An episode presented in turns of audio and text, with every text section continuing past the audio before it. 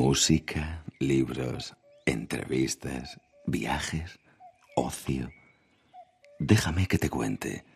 En Onda Cero con Eduardo Yáñez.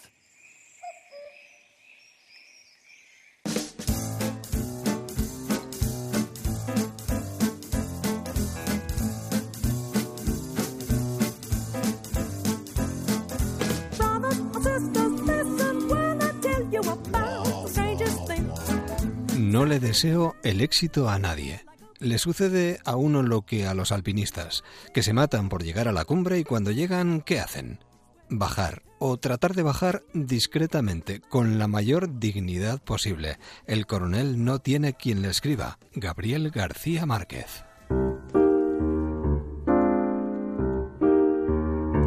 Radio de madrugada, radio de verano, en onda cero.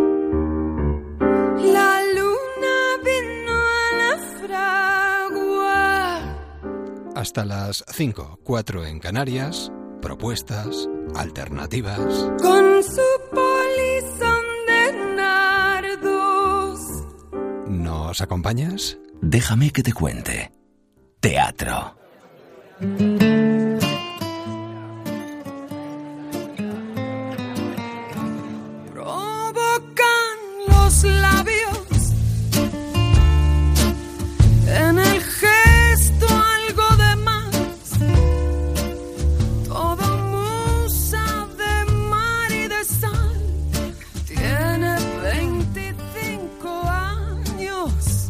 ¿Cómo me gusta Carmen pregunta por qué. ¿Y cómo le gusta también a nuestra siguiente invitada? Para verlos comer. Cristina Inza, buenas noches. Buenas noches, qué maravilla comenzar con Carmen.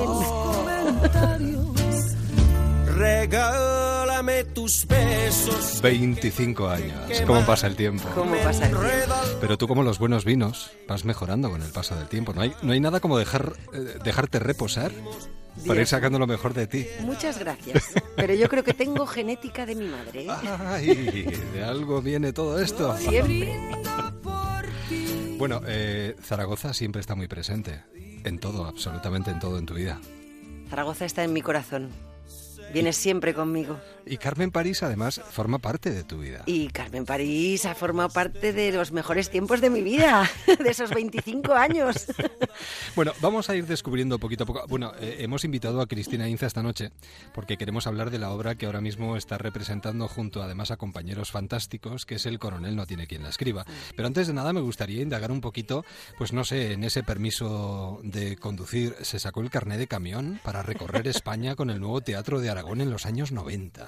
Así es. Algunos ahora mismo están diciendo, Cristina de Inza. Sí, con 21 años me tenías que ver en carretera. Los guardias civiles flipaban. No me pusieron ni una sola multa. Qué barbaridad. Pero tú ya eh, apuntabas maneras desde muy jovencita, ¿eh? Te Hombre. independizaste muy pronto. Yo soy, yo soy una maña con fuerza y con talante y somos muy guerreras Eso también. se ve en el escenario. Creo yo que Somos muy guerreras. de casta le viene al galgo. ¿eh? Zaragoza evidentemente forma parte de tu vida. Y hay eh, cuestiones, por ejemplo, que te han llevado a Madrid. Yo creo que una de las primeras que recordarás será Picasso Adora la Mar. Maravilla. ¿Fue la primera obra de teatro que hiciste en Madrid? Fue eh, la, la primera que ganó un Max Sí. eh, al espectáculo Revelación y era protagonista, era Dora Mar, que trabajaba con Picasso, Sí. obviamente. Y fue un espectáculo que es los que te llegan a las manos y dices, ¿cuándo me volverá a pasar? Bueno, pues me ha vuelto a pasar ahora, con lo que ¿Con estoy coronel? haciendo con el coronel. Ajá. Pero no es fácil tener este tipo de personajes, de mujeres fuertes, de mujeres que tienen cosas que decir. Estoy muy harta ya de las mujeres floreros. Ya. En nuestro trabajo, ¿eh? Sí, además tú reivindicas que las mujeres a partir de los 45 años tenéis mucha vida en el mundo del espectáculo y que no se vislumbra en los papeles que os dan. Así es, así es, por eso. Parece que no hay vida después de los 40, ni 45, de a partir de los 40. Además con la experiencia que has acumulado hasta ese momento. Sí, bueno, yo empecé siendo abuela en Amar en tiempos Sí. revueltos con 40 años. O sea, con eso te digo todo. Bueno, pero llegas ahí después de sacarte el título de turismo, porque estudiaste turismo. Estudié turismo porque mi madre me dijo, hija mía, te voy a dejar ir a la escuela de teatro, pero si me haces una carrera paralela. Y todo porque no llegaste a matricularte a tiempo a magisterio. No, pero luego me matriculé. Pero luego lo hiciste. Sí, sí, Lo sí. saqué. De hecho, bueno, eh, lo dicho, eh, comentaba antes que te, te independizaste con unas amigas y os cogisteis una guardilla en el gancho. Creo que la seguís manteniendo o no. La sigo manteniendo. ¿Cómo tienes esta Ah. información? Ha sido siempre tu barrio y sigue siendo. Ah, sí, Sí. totalmente. En verano te iba- bueno, en verano te ibas a los hoteles de Peñíscola a trabajar Sí, en señor. animación con Con Carmen París. y Qué aventuras, madre mía. Sí. Pero eso, ¿sabes qué pasa? Que nos permitía, nos permitía el estar esa temporada en verano en Peñíscola, trabajando en animación Claro. y haciendo barbaridades, porque tapamos malabares, aquí de mises nada. Hacíamos malabares, clases de relajación, luego la música. Te permitía, durante el año, seguir haciendo teatro, que era lo que una quería hacer. Claro. Claro. Y cuando acabaste turismo te metiste a magisterio infantil y durante años trabajaste en la Asociación Gitana dando clases. Bueno, bueno, bueno, me estás dejando... Pocas entrevistas me han hecho con tanta información. Uy, no tengo mucho más. Otra no cosa, es- efectivamente, sí, sí, y además el teatro se lleva a todos los lados. O sea, el alma, el alma creativa, el alma Sí. de. Y la, y la actitud ante la vida y el entusiasmarte, porque yo me entusiasmo dando una clase y me entusiasmo en- encima de un, sí, de sí, un sí. escenario y me, y me entusiasmo con otra cosa, ¿sabes? Pero efectivamente sí que, sí que lo usas, lo utilizas, todo te sirve. ¿Y tu viaje a Uruguay también te marcó? Eso de quedarte seis meses eh, eh, en Uruguay, Luego nos vamos a tomar un café tú y yo. como quieras.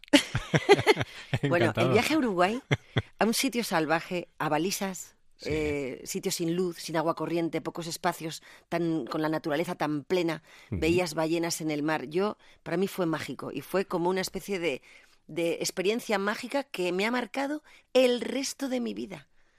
O sea, mi madre siempre me decía, ¿no? Dice, siempre, Cristina, ten en cuenta que siempre es más rico quien menos necesita. Dice, y efectivamente cuando estás en, un, en unas situaciones, pero no de, de- de- de sufrimiento, sino Sí. de placer total, de estar Ajá. en contacto con naturaleza, de sacando agua del pozo, de vivir con, con velas, con hornillos, con tal, de repente, o sea, sientes lo que es el poder de, de- de- de que no es necesario tanto, Claro. tanto como tenemos. Menos es más. Menos es más en teatro también. Te voy a decir un nombre, a ver qué te viene a la cabeza automáticamente. Y no tiene nada que ver conmigo. Cristina Yáñez. Hombre, hombre, Cristina Yáñez, mm, de las primeras mujeres, 14, 15 años. de- efectivamente, es que me hablas ya de que ya no sé cuántos años han pasado, yo tengo 54, pues yo qué sé, imagina, cua- cincu- 40, 40 años, Sí, te lo hablo, menos, claro. 40 años, con ella empecé A montar obras de a teatro. montar obras de teatro, qué fuerte, ¿eh? ¿Y qué te dice ella? ¿Seguís en contacto? Seguimos en contacto, tiene, tiene el teatro, tiene un teatro en Zaragoza Sí. que cogieron hace, hace bastante tiempo y, y nos seguimos, yo me río mucho, nos damos, seguimos con las redes, gracias a Dios Sí. podemos estar en contacto también y nos vemos cuando voy a Zaragoza, por supuesto, y pues ¿dónde hemos llegado, no? Y te dirá aquello de cómo, cómo estás creciendo. ¿Cómo, cómo, ¿Cómo hemos cambiado? ¿Cómo hemos cambiado? Bueno, sois siete hermanos. Cinco siguen en Zaragoza. Sí, sí. Somos siete, sí, somos seis, pero en realidad somos siete. Sí, ¿no? Somos Ajá. como siete. Y nacer en una familia numerosa ha sido muy divertido. Porque uno pasaba desapercibido. Claro. Claro, eso era Por eso lo te mejor. tenías que hacer notar. Claro, no, no, no. Lo que pasa es que, claro, uno pasaba desapercibido hasta que ya vas tomando conciencia, vas tomando edad, empiezas a querer salir. Yo venía después de tres chicos, Uf, familia militar, claro. y la chica, después de tres chicos, quería ser actriz y además quería hacer lo mismo que hacían los chicos, Uy, que salían por ahí. O sea, que imagínate la revolución maña que hubo en mi casa. Terrible. Y a todo esto, además, le añadimos tu afición a la equitación, Sí, me encantan los caballos. a la esgrima También y a bailar tango. y al tango. Te, te encanta el tango. El tango, mira, tuvimos, además, eh, recuerdo que fuimos con, con una compañía a Buenos Aires a, a trabajar Sí. cuatro meses. En aquella época, que era el 97, me parece, yo no, yo no bailaba tango. Mm. Me quedé enamorada. Pero lástima que no sabía, porque me podía haber hinchado. O sea, luego me pegué, luego volví a Zaragoza y en que Zaragoza eh, eh, me, me apunté a la asociación de tango El Garaje y empecé a dar clases Oye, 10 años. Que me han dicho además que para bailar milonga en Zaragoza hay lugares fantásticos. Y todos los días. Sí, ¿eh? Es una secta. Esto-. Y además puedes, puedes bailar en Estambul, puedes bailar en Italia. O sea, todos los tangueros se reúnen siempre y hay milongas en las grandes ciudades del mundo. Pues nada, habrá que ir a bailar tango a Zaragoza un día de estos. Bueno, pues todo esto es Cristina Inza, aparte de la mujer del coronel, porque íbamos a hablar del coronel, no tiene quien le escribe. Bueno, ahora llegas a- al Teatro Victoria Eugenia San Maravilla, Sebastián. qué lujo. Teatro precioso. Para hacernos disfrutar a todos, porque además te lo he dicho antes de llegar y antes de empezar esta entrevista, a mí las referencias que me han llegado de tu trabajo Mm. son fantásticas. Muchísimas gracias. Yo también te decía que Sí. efectivamente te tiene que llegar un papel que tú puedas, que tenga color, que tenga peso, que tenga, que le pasen cosas, que sea fuerte. Y esos papeles de mujeres mm, de esta edad es complicado de, de- de encontrar. Entonces, que te llegue un caramelo así es un lujo y hay que, y yo me lo he trabajado hasta la médula. Además, hay algo que yo quiero señalar especialmente y subrayar, y es que Cristina de Inza dice más cuando calla que cuando habla. Es Porque verdad. este trabajo es un trabajo marcado por los silencios. Sí. Y a veces que un silencio diga mucho no es fácil, ¿eh? Para no un es, actor. no es fácil. Eh, los silencios es, para mí tienen el mismo valor que la palabra, son igual de importantes y pueden decir incluso mucho más que la palabra en algunas ocasiones. Una mirada. En este caso, los tempos de los silencios, eh, mm, las miradas, o sea, todo eso tiene que estar, porque si no, un silencio no vale para nada, Claro. ¿sabes? Entonces hay que, obviamente están llenos siempre de, de cosas. Luego tengo un compañero que es Imanol, que, que me da mm, todo. O sea, que yo sin un compañero así no puedo responder tampoco. Claro. Entonces es una maravilla. Y, y es una maravilla que, que- que nos hayan permitido esos silencios en esta obra. ¿Ha sido fácil para ti? Porque tú empezaste con Juan. Recordemos que Juan Diego arrancó. Arranqué con Juan Diego. Juan Diego para mí es un mito. Para mí yo, yo he sido es un gran actor. un- un- una fan de él de Sí, siempre, ¿no? Sí, sí. Y, a- y es un monstruo. Mm. Tenerlo al lado para mí ha sido increíble, una experiencia brutal. Y tuvo que dejarlo por razones de salud. Tuvo que dejarlo por razones de salud, Sí. pero también fue, y, y además es- se puso malito, mm, estuvo un poco malito en, en lo que fueron los últimos ensayos, con lo cual no, hubo, no, no pudimos hacer un trabajo todavía más ajustado, ¿no? Y se tuvo que hacer muy rápido. Y luego vino, pero vamos, un lujo, yo Sí. encantada de la vida. Yo cuando ya terminamos ese proceso, que yo estaba con un estrés, ¿sabes? De con Juan Diego, con Carlos Saura, yo estaba que, digo, Dios mío, me voy a saber, eh, ¿sabes? Que, mm, dar todo lo que, lo que hay que Sí, dar en sí, este claro. punto, con mucha, mucha exigencia, ¿no? Que uno, uno se tiene, pues, bueno, que uno tiene con- consigo mismo, ¿no? Después de todo esto, que fue muy rápido, mm, hubo mm, Juan Diego se tuvo que retirar Sí, sí, y sí. entonces entraba Imanol, pero teníamos ya unas fechas para Sí. entrar en Madrid, con lo cual otra vez otros tres Sí, de- sí, sí. que teníamos que ir también rápido con, o sea, ha sido un proceso doble proceso de ensayo.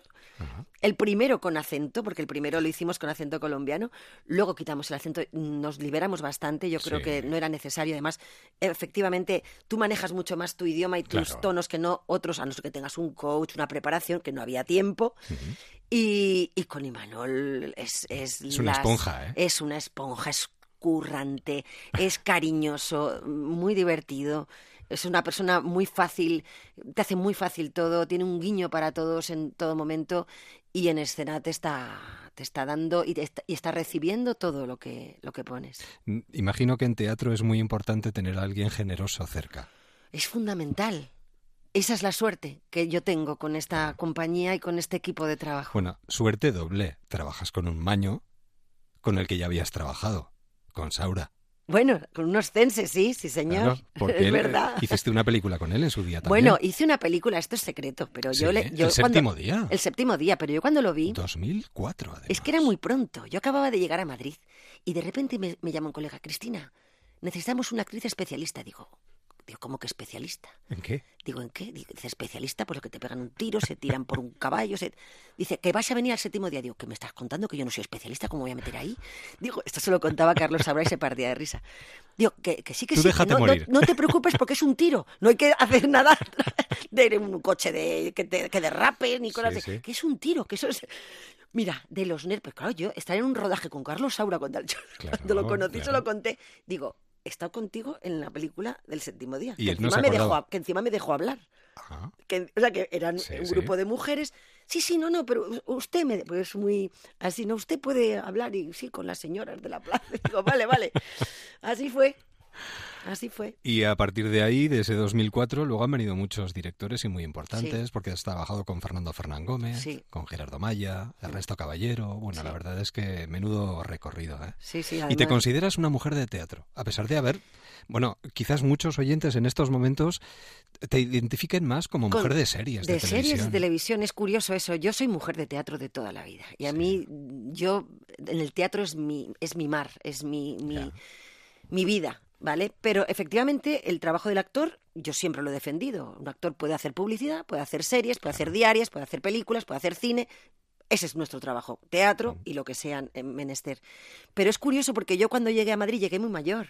Me enamoré y me vine Muy para Madrid. mayor. Muy mayor me refiero a que llegué con 39 años. Yo no conocía a nadie de la profesión. Y con una hija. Y con una hija. No conocía a nadie. Claro. Entonces yo me apuntaba, yo miraba la televisión y miraba, directora de casting no sé quién, fulanita de tal. Y me lo apuntaba en un papel.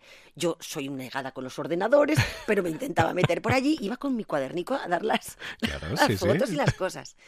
Y salió más trabajo. Vine con Picasso a Dora la Mar, que estuvimos en Sí. Teatro de la Abadía. Ahí invité a varios directores de casting. Recuerdo que Amado Cruz me dio la primera oportunidad. Mm. Siempre lo tendré en mi cabeza y en mi corazón también. Pero me salieron cosas de tele. Y es que teatro, compañero del metal, y lo voy a decir aquí, Dilo, o sea, llevo ya años y años en Madrid.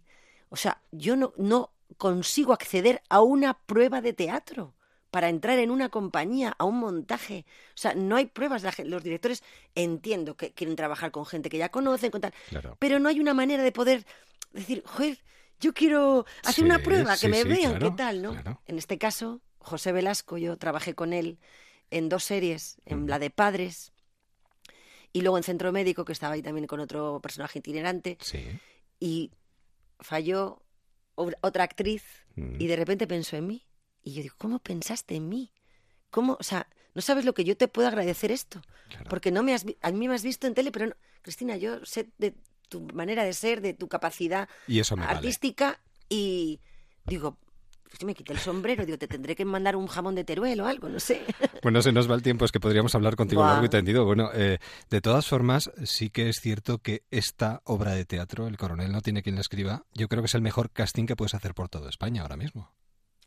Sí, Porque te van a ver efectivamente. directores, compañeros. Sí, sí, sí. Y yo estoy muy satisfecha. Amo muchísimo la obra, este personaje, ¿Cómo es la, la mujer el del, equipo. del coronel? Es una mujer con una entereza, con una fuerza, con un aguante. Es una mujer enferma que, Que ha perdido un hijo, además. que ha perdido un hijo hace nada. A pesar de todo esto, a pesar de la pérdida de un hijo, a pesar de que es asmática, mm, eh, con problemas muy fuertes de, de enfermedad, de tener una situación en la que poco a poco se van quedando sin nada. Cuando la nada es la nada.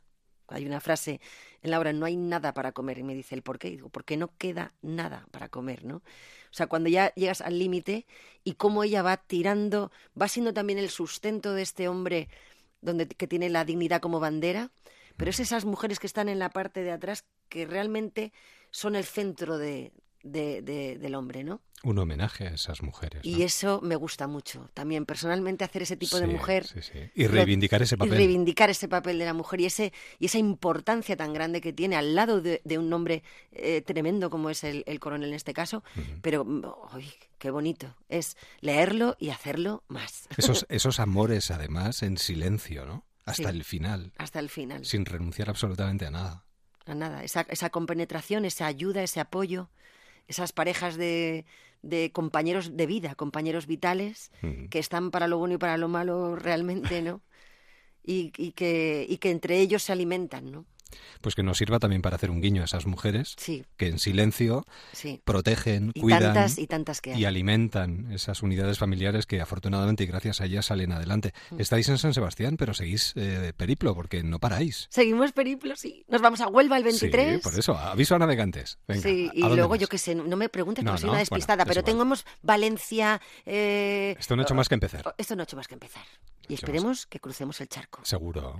Además, este coronel allí se va a recibir con los brazos Bueno, muy abiertos. bueno, claro. bueno, es impresionante. es Decía, impresionante. decía Gabriel García Márquez que tuvo que escribir Cien años de soledad para que leyeran este trabajo.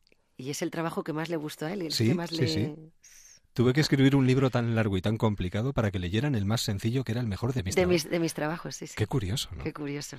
Cristina, es que ha sido un verdadero placer. A mí me ha encantado. Pues me ha encantado. cuando- ahora, ahora me voy a tomar el café contigo. Vale, me vale, vas a contar de dónde has sacado todos estos Oh, secretos. pero esto no se dice. Maravilla, me gusta. Las labores de producción se quedan en producción Bueno, bueno. solamente.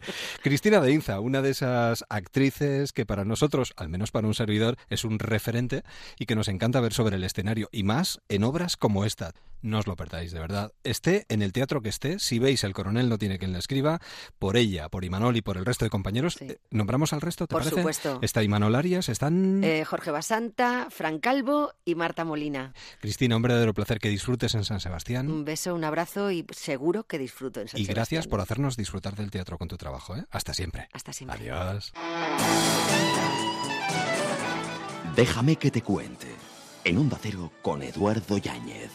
Música.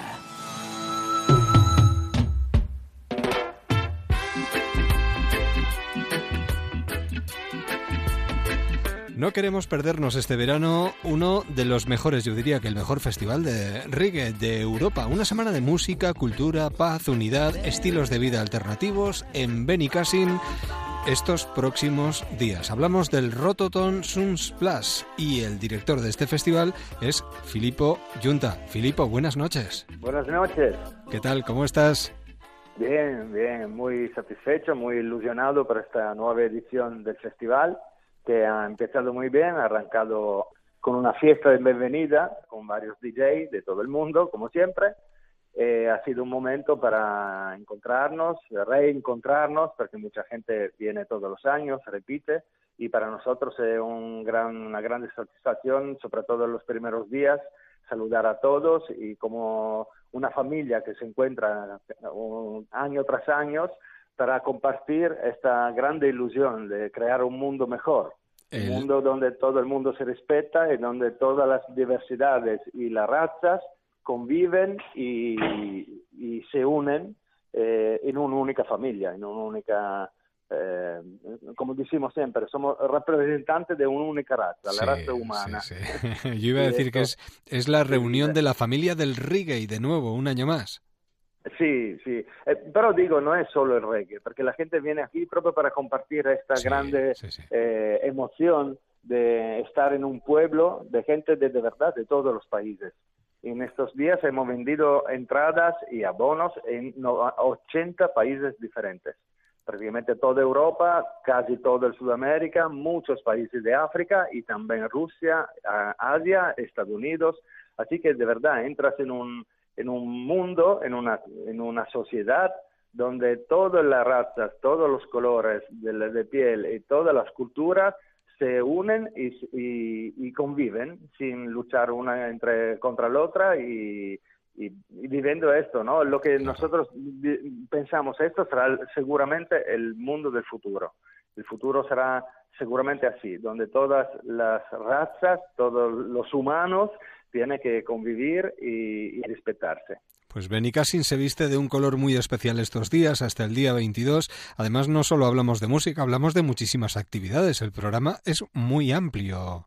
Filippo. Sí, esto yo creo que es un poco el secreto del éxito de esto, de este festival, que no depende de los artistas, del, del cartel de, la- de los artistas, que si un año hemos acertado los, los cantantes y las bandas eh, tienen un éxito y si un año le hemos equivocado no, invece no, tenemos siempre la misma cantidad de gente, que no es poco, son 30.000 asistentes por día, por siete días son más de 200.000 personas Caramba. que viene y Sí, sí. comparte esta gran experiencia, esta, eh, esta experiencia que empieza ya a las 2 de la tarde con muchas actividades culturales, eh, charlas en el foro social, charlas en la Regio University, talleres en el African Village, talleres en el espacio Pachamama dedicado a yoga y al bienestar de la gente, y el grande espacio de Mágico, Mundo dedicado a los niños, eh, este año entrenamos un área más, que es el área de los adolescentes, que se llama Teen Yard, donde también los adolescentes pueden aprender a hacer el DJ, a ser el youtuber, a hacer talleres de pintura. Eh, y así que cuando empiezan los conciertos, ya la gente ha tenido muchas oportunidades y ocasiones de conocerse y compartir actividades juntos. Claro. Así que es un festival que, que coniuga perfectamente música y cultura. Y además un festival muy apropiado para ir en familia, en cuadrilla, para ir, vamos, eh, con un grupo de gente, con tus amigos, con, vamos, eh, en, en este sentido yo creo que se amolda perfectamente a las necesidades de todo el mundo, ¿no, Filippo? Sí, yo, la organización del festival trabaja en esto todo el año, porque nuestra máxima eh, preocupación es que la gente esté bien. Y por eso que, visto que ayudamos mucho ¿no? la, participación de la familia, porque los niños hasta los 13 años tienen la entrada gratuita, así como los abuelitos o los mayores, más de 65 años, pueden entrar gratis. Y así es muy cómodo para la familia traer a todos los abuelos y los niños todos juntos. Y, y de verdad, nosotros lo, la, la máxima atención es crear servicios que esta gente esté a gusto en este espacio.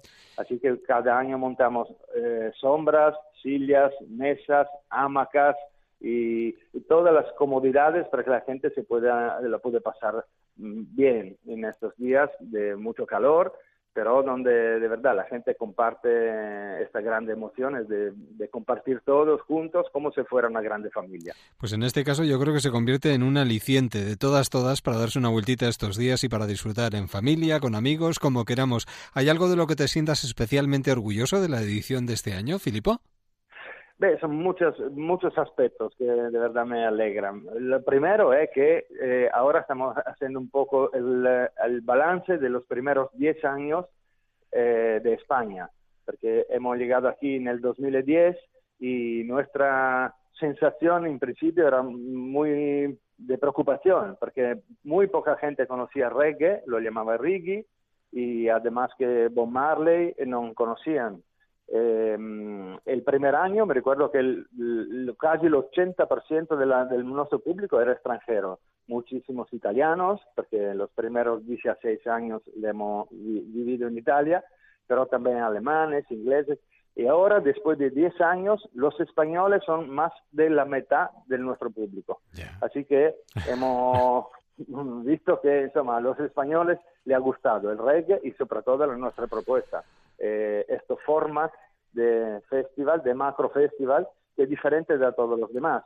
Porque, como digo, está muy enfocado en el encuentro entre personas. el objetivo no es tanto presentar artistas, sino presentar ocasiones para que esta gente se pueda encontrar y vivir juntos con el reggae como banda sonora de esta gran experiencia. Son detalles a tener muy en cuenta. Cientos de conciertos y acciones en favor de la cultura, el compromiso social y la paz, sobre todo, entre otras muchas cosas, y un reto hecho realidad, haber creado el festival de reggae más grande del mundo en Benicassin hasta el día 22.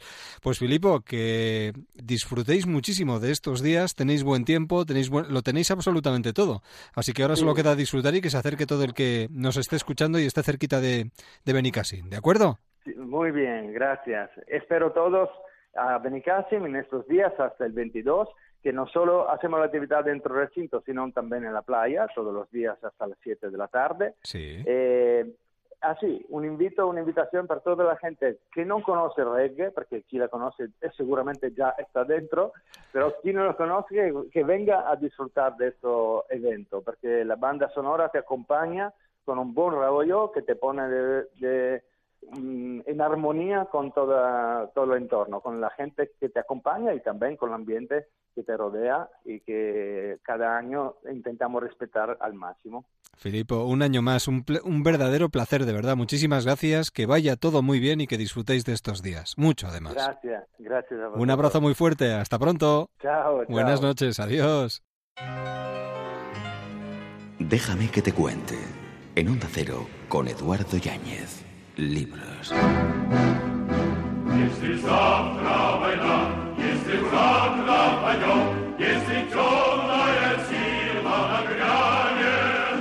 Nos acercamos al mundo de la bueno, diría al mundo de la literatura, al mundo de la actualidad, nos acercamos a todo lo que rodea el mundo de la política a nivel internacional, porque esto que tengo entre mis manos, eh, teñido de rojo, es una intrigante cadena de asesinatos y muertes inexplicadas de espías y diplomáticos rusos.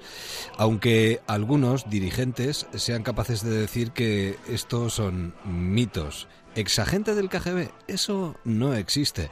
Bueno, el título del libro, El rastro de los rusos muertos, de Vicente Vallés. Vicente, ¿qué tal? ¿Cómo estás? Hola, ¿qué tal? Muy buenas. Un placer tenerte entre nosotros para, hablarnos de Occidente y de ese Occidente que todos tenemos un poco esa sensación, pero no sé si es cierto o no.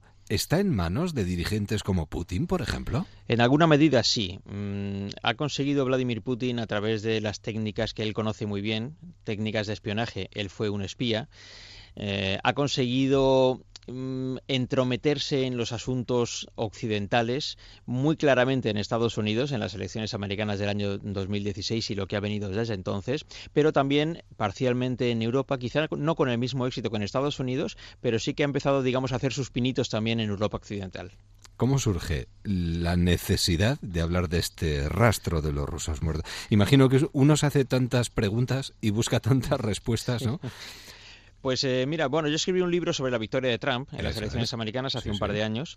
Y bueno, al terminar, cuando ya se publicó el libro, seguí bastante pendiente de la evolución de los acontecimientos en Estados Unidos y muy especialmente interesado en qué pasaba con la injerencia rusa en ese proceso electoral.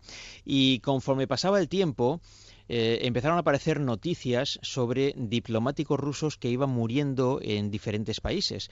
Entonces empecé a hacer eso, a, seguir el rastro de los rusos muertos. Y encontré que el primero de esos diplomáticos rusos que había muerto, el primero de la sucesión de varios, se había producido, eh, había muerto en Nueva York, en el consulado de Rusia en Nueva York, justo la mañana de las elecciones en las que Donald Trump ganó.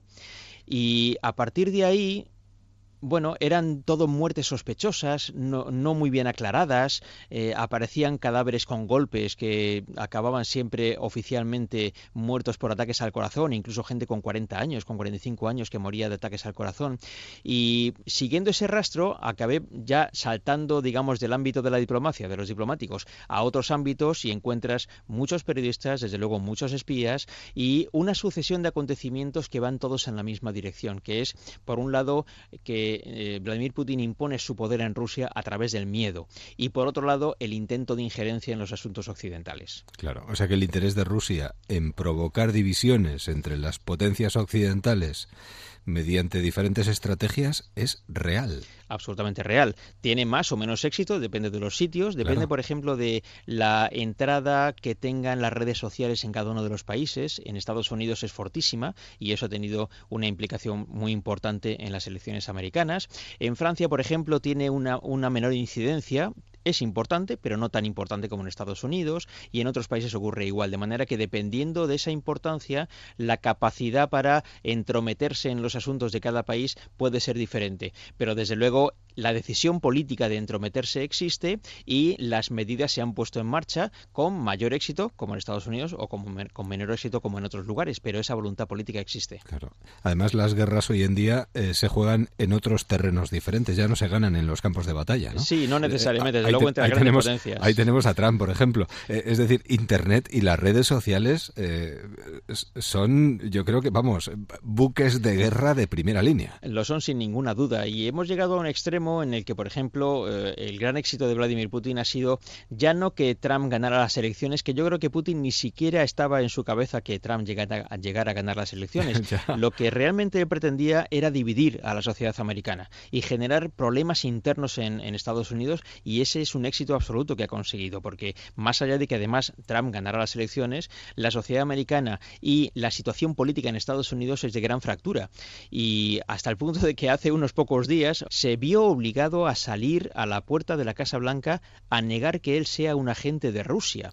Hay que imaginarse a cualquier presidente de Estados Unidos anterior teniendo que decir algo así. Es directamente absurdo, ¿no? Y ha tenido que salir mm, eh, eh, Donald Trump a decirlo a sabiendas de que la mitad de su país no le cree.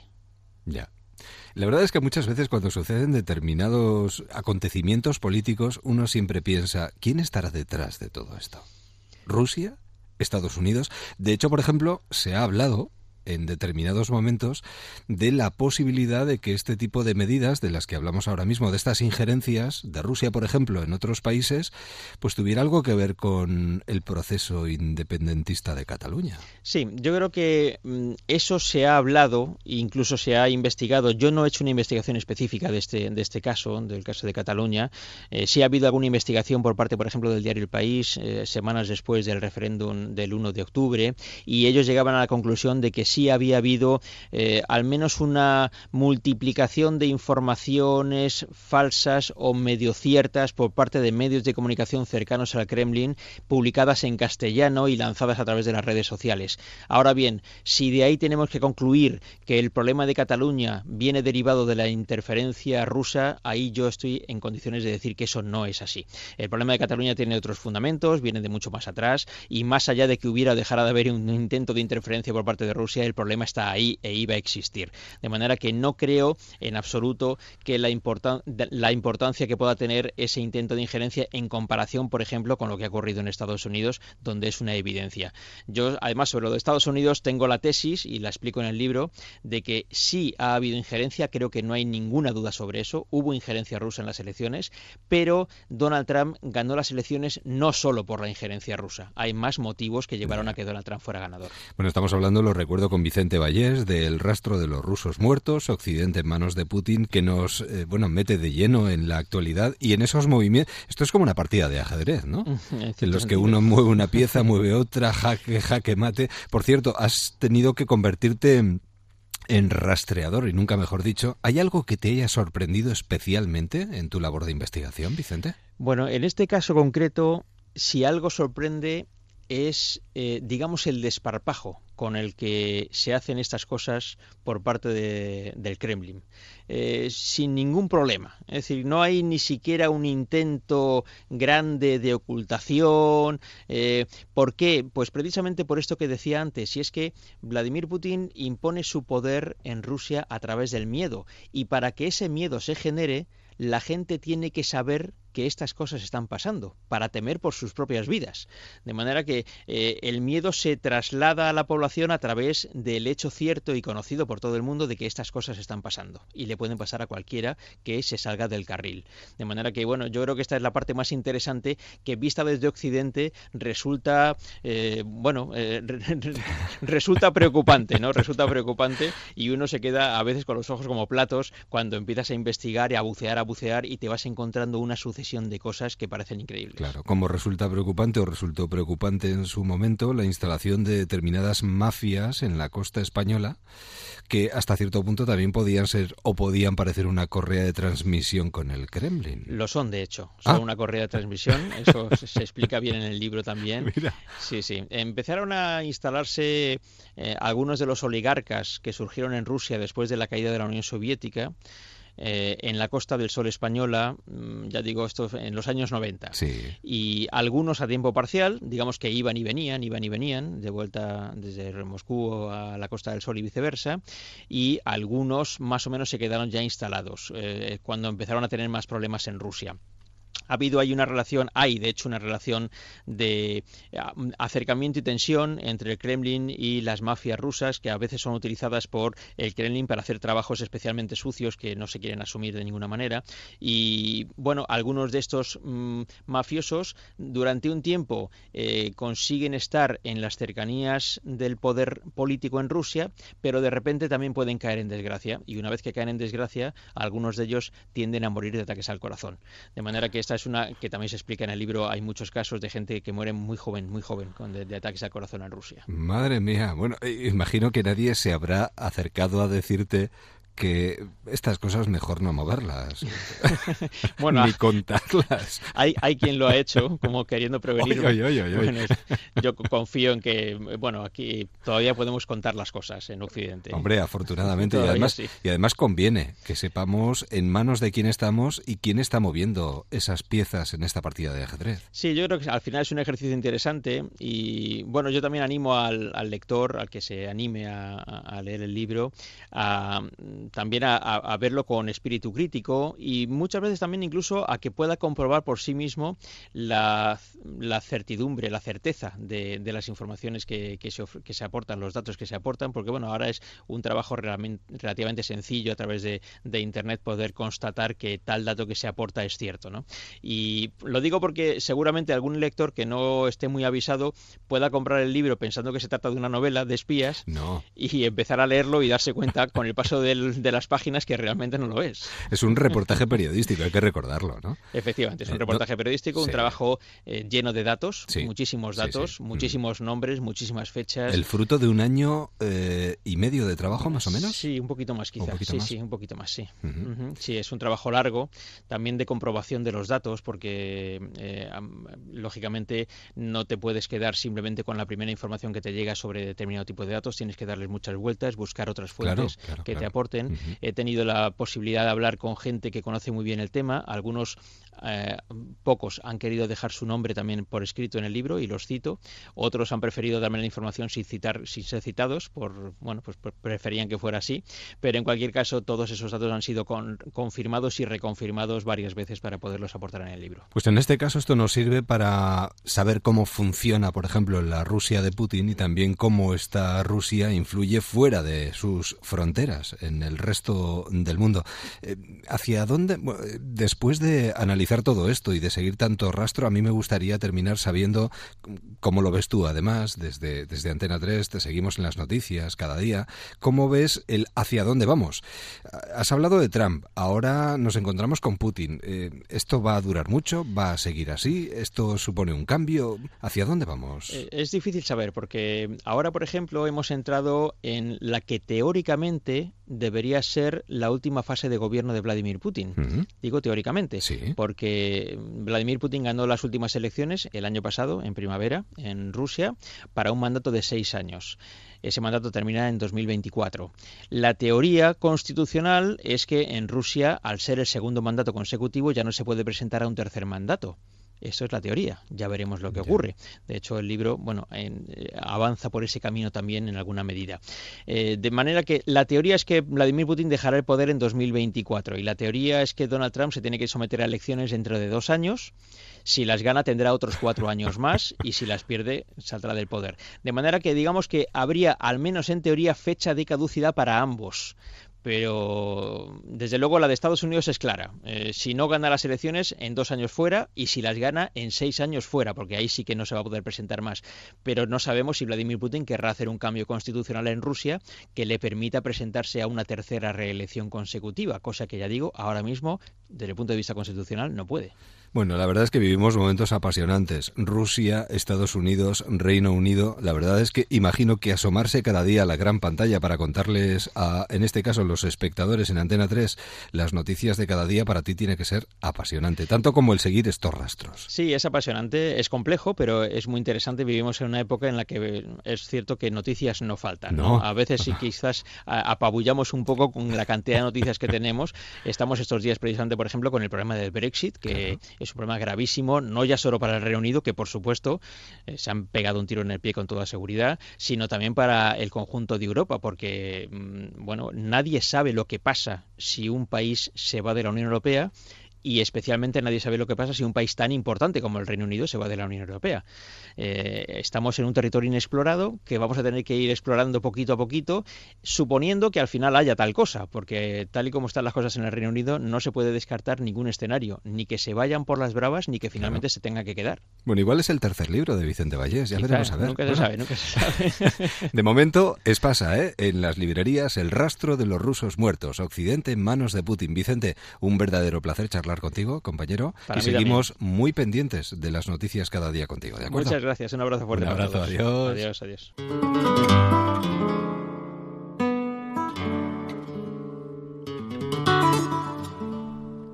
En Déjame que te cuente, vamos descubriendo propuestas y alternativas durante este verano, cada cual más interesante, cada cual suena mejor. Sexto Festival de Flamenco de Pamplona del 20 al 25 de agosto. Hasta allí nos vamos porque tenemos con nosotros durante unos minutos a Miguel Morán, su máximo responsable. Miguel, buenas noches. Hola, buenas noches. A punto de, bueno, incendiar Pamplona. Bueno, sí, ya nos, nos queda poquito, poquitas horas ya para, para, comenzar. Con una edición este año de un Flamenco on Fire muy interesante, con unas mezclas que a mí me llaman mucho la atención. Grandes conciertos, ciclo nocturno, flamenco en los balcones, jam flamenca. Bueno, hay, hay mucho donde elegir. Cuéntanos, Miguel, ¿qué habéis preparado para este año? bueno, pues este año se amplía todo un poco, la verdad, eh, se mantiene los apartados y los escenarios que manteníamos, pero bueno, hechos, ampliamos sobre todo lo que lo que es la propuesta de calle, ¿no? Que es una de las señas de identidad también del festival y este año se amplía mucho, sobre todo de jueves a domingo en la zona del Bosquecillo, donde desde las dos y media de la tarde hasta las diez de la noche habrá flamenco. Evidentemente primero empiezan los balcones a las doce del mediodía. Muy bien, hay conciertos, grandes conciertos. ¿eh? eh estábamos escuchando de fondo, eh, dándote la bienvenida y las buenas noches a José Merced y Tomatito, que estarán ahí, pero estará también Ketama. Hay una combinación que me llama mucho la atención, que es la del 23 de agosto en el Baluarte, Jorge Drexler y Rocío Márquez. Esto tiene muy buena pinta, ¿eh? Sí, la verdad que es una oportunidad que surgió y además eh, que es algo que no se va a dar prácticamente. Este, de hecho, van a hacer, bueno, han hecho ya un concierto que hicieron en Huelva y ahora es el concierto que van a hacer en Pamplona. No hay otra oportunidad para ver a Jorge Dresler con Rocío Márquez, con aquellos puentes sutiles, ¿no? El, el encuentro de, de, dos artistas y, bueno, que evidentemente que tienen una personalidad creativa muy grande y yo creo que es uno de los espectáculos sin ninguna duda para ver y sobre todo porque no va a haber muchas más oportunidades para verlo. Claro, son oportunidades que hay que aprovechar y los que quieran disfrutar del de, el buen baile, bueno, hay grandes nombres como Sara Varas o Rocío Molina. Eh, bueno, esto, esto en los grandes conciertos, pero el ciclo nocturno va a sorprender a muchos que quizás no conozcan, pues no sé, a Juan de Juan o al Farru, por ejemplo, ¿no? Pues sí, también es una propuesta y sobre todo, pues prácticamente de artistas de lo que podemos considerar jóvenes, ¿no? Como Rancapino Chico, Carlos de Jacoba con su hermano David, Juan de Juan, que has comentado, el Farru, María Terremoto, Paloma Fantova. Sin ninguna duda, Juan de Juan y Farru son unos grandísimos bailadores junto a Paloma Fantova, de los que van a estar en el festival y bueno, la verdad que este ciclo ha ido creciendo, creciendo y también es un punto de atracción muy interesante en el festival. O María Terremoto, ¿eh? que no queremos, vamos, a olvidarnos de nada. ¿Y en el Jam Flamenca eh, surge o, se enciende la chispa también o, o cómo es? Bueno, sí, la, la Jam comenzamos ahí en el bosquecillo y bueno, va precedida de un concierto y después del concierto pues comienza la jam donde diferentes músicos pues se van subiendo al escenario y van improvisando, o sea que también es una oportunidad para ver cosas que igual no vuelven a ocurrir porque que se den esas mismas circunstancias y con esos mismos músicos pues es casi imposible, ¿no? También es algo diferente y bueno, pues yo creo que también es otra cosa muy interesante de las que tiene el festival, sin ninguna duda esta jam. Para los que disfrutan del flamenco, incluso para los que quieren aprender más de lo que ya saben, también hay clases magistrales la gastronomía también está muy presente. Es que tenéis un poquito de todo, Miguel. Bueno, la gastronomía tiene mucho peso, ¿no? En toda la zona norte, en todo lo que es tanto Navarra como Euskadi, ¿no? Todo, bueno, todo el norte, ¿no? Tiene un peso muy importante y entonces, bueno, pues también queríamos crear esa ruta del, del Pincho Sabicas, ¿no? Que, bueno, el festival siempre se hace en memoria de Sabicas y la gastronomía que días también que tuviese bueno, por lo menos cierta presencia. Sí, la verdad que intentamos que sea un festival lo más completo que, que, bueno, que se nos ocurre y que podemos. Además, un festival que aúna diferentes generaciones, evidentemente no se olvida de los grandes, que para algunos son mitos, pero también quiere evidentemente descubrir nuevas promesas. Y en ese sentido el festival yo creo que es un buen escaparate para todos los artistas que participan. Sí, la verdad que además, bueno, hay un hilo este año ahí que conduce un poco, que es lo de generaciones, mitos y promesas, en la cual, bueno, pues también queríamos recordar o poner ahí en valor un poco cómo es la transmisión del flamenco, que no deja de ser una transmisión oral de padres a hijos en la familia, ¿no? Y que así ha sido siempre. Y bueno, pues tener a representantes tanto de esta generación, que es la que ha transmitido, como los receptores, ¿no? Que luego a su vez serán los transmisores, ¿no? Y bueno, pues queríamos también que tenga presencia tanto esa gente que ya forman parte un poco, son mitos del flamenco, con esta gente joven que, que apunta a algo muy grande también. Homenaje a la campana Gabriela por su 500 aniversario, Miguel. Bueno, esto surge pues hablando y con uno de los campaneros de la catedral el año pasado, pues de que la campana Gabriela cumplía 500 años este año y pensábamos que bueno pues eh, que podía ser un motivo para homenajear a, algo que, bueno, pues tiene ese simbolismo, simboliza y tiene su importancia también en Pamplona, como es lógicamente la catedral y su campana más antigua. Y entonces, bueno, pues decidimos que el festival propiamente dicho arrancase ahí con ese homenaje donde tanto David de Jacoba como Rancapino Chico pues harán unos martinetes desde los balcones que hay al lado de la entrada principal y acompañados en el yunque por José Mi Carmona y por Juan Carmona. Madre mía, menudo homenaje a la campana Gabriela, que fue fundida el 18 de julio de 1519. ¿Cómo pasa el tiempo? Caramba. 500 aniversario. Eh, ¿Qué nos queda? Eh, invitar a todo el mundo. Y nadie mejor, Miguel, que tú como director del Flamenco on Fire 2019, para que se acerquen a Pamplona, ¿no? Estos días y disfruten del flamenco por todos los rincones yo animo a todo el mundo, primero porque es una ciudad muy acogedora, Pamplona, una parte antigua muy bonita, donde se desarrolla todo el festival y donde durante esos días además se vive el ambiente, ¿no? El que sea una ciudad más pequeña, pues hace que ese ambiente se viva de otra manera. En una ciudad mucho más grande, pues se queda un poco perdido todo. Pero aquí en Pamplona se vive de una manera especial, se concentra todo y ese ambiente está si alguien quiere pasárselo bien, sin ninguna duda, y disfrutar del flamenco, tanto el que quiera o pueda comprar una entrada como esas 10 horas que tenemos de flamenco gratuito también en la calle. Claro. Creo que es un buen motivo para eh, asistir y venir a Pamplona. Y sin olvidarnos de los más pequeños, ¿eh? Porque también habéis abierto un espacio para los más peques con la flamencoteca, que esto también hay que recordarlo y subrayarlo.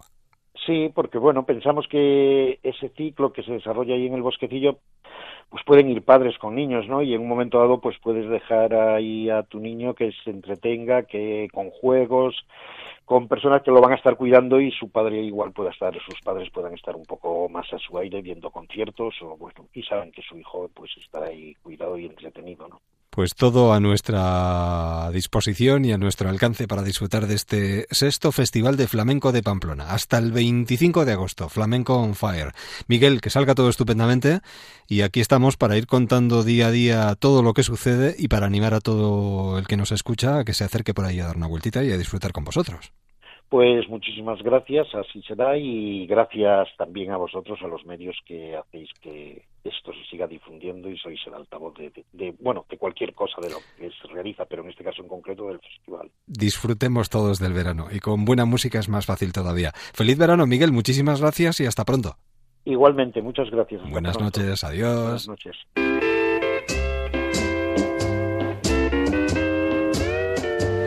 Y así nos acercamos a las 5 de la madrugada, 4 en Canarias.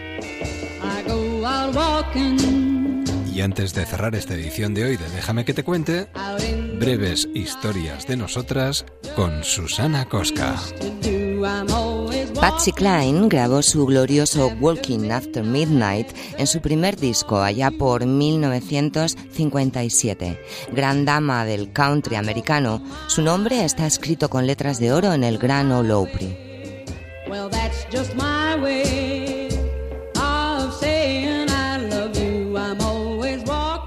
Patsy tuvo una vida corta pero intensa y plagada de canciones que han pasado a la historia y un biopic protagonizado por Jessica Lange.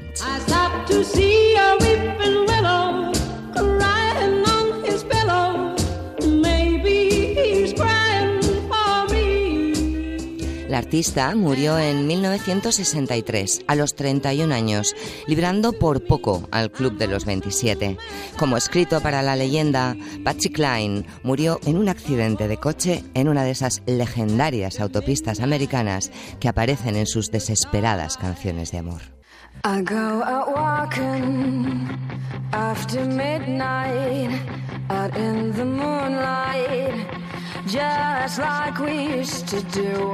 Gary Nakoma son una banda indie de San Antonio, Texas.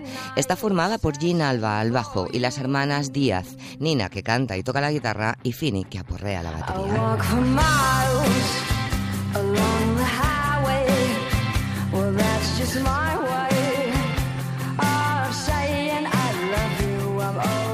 El nombre de la banda hace referencia a una de las canciones de los míticos Smiths, que también, lo confieso, son santos de mi devoción. En el 2007, Morrissey se las llevó como teloneras en su gira americana.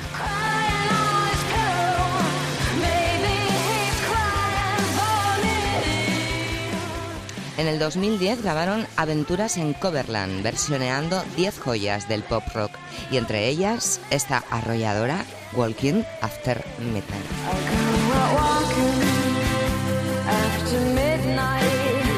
Breves historias de nosotras a medianoche con Susana Cosca. Así le damos la bienvenida a una nueva semana y enseguida a El Transistor. La radio continúa. Nosotros volvemos mañana.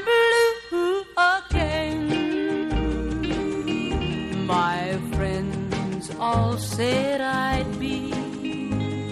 I'm blue again because you're leaving me.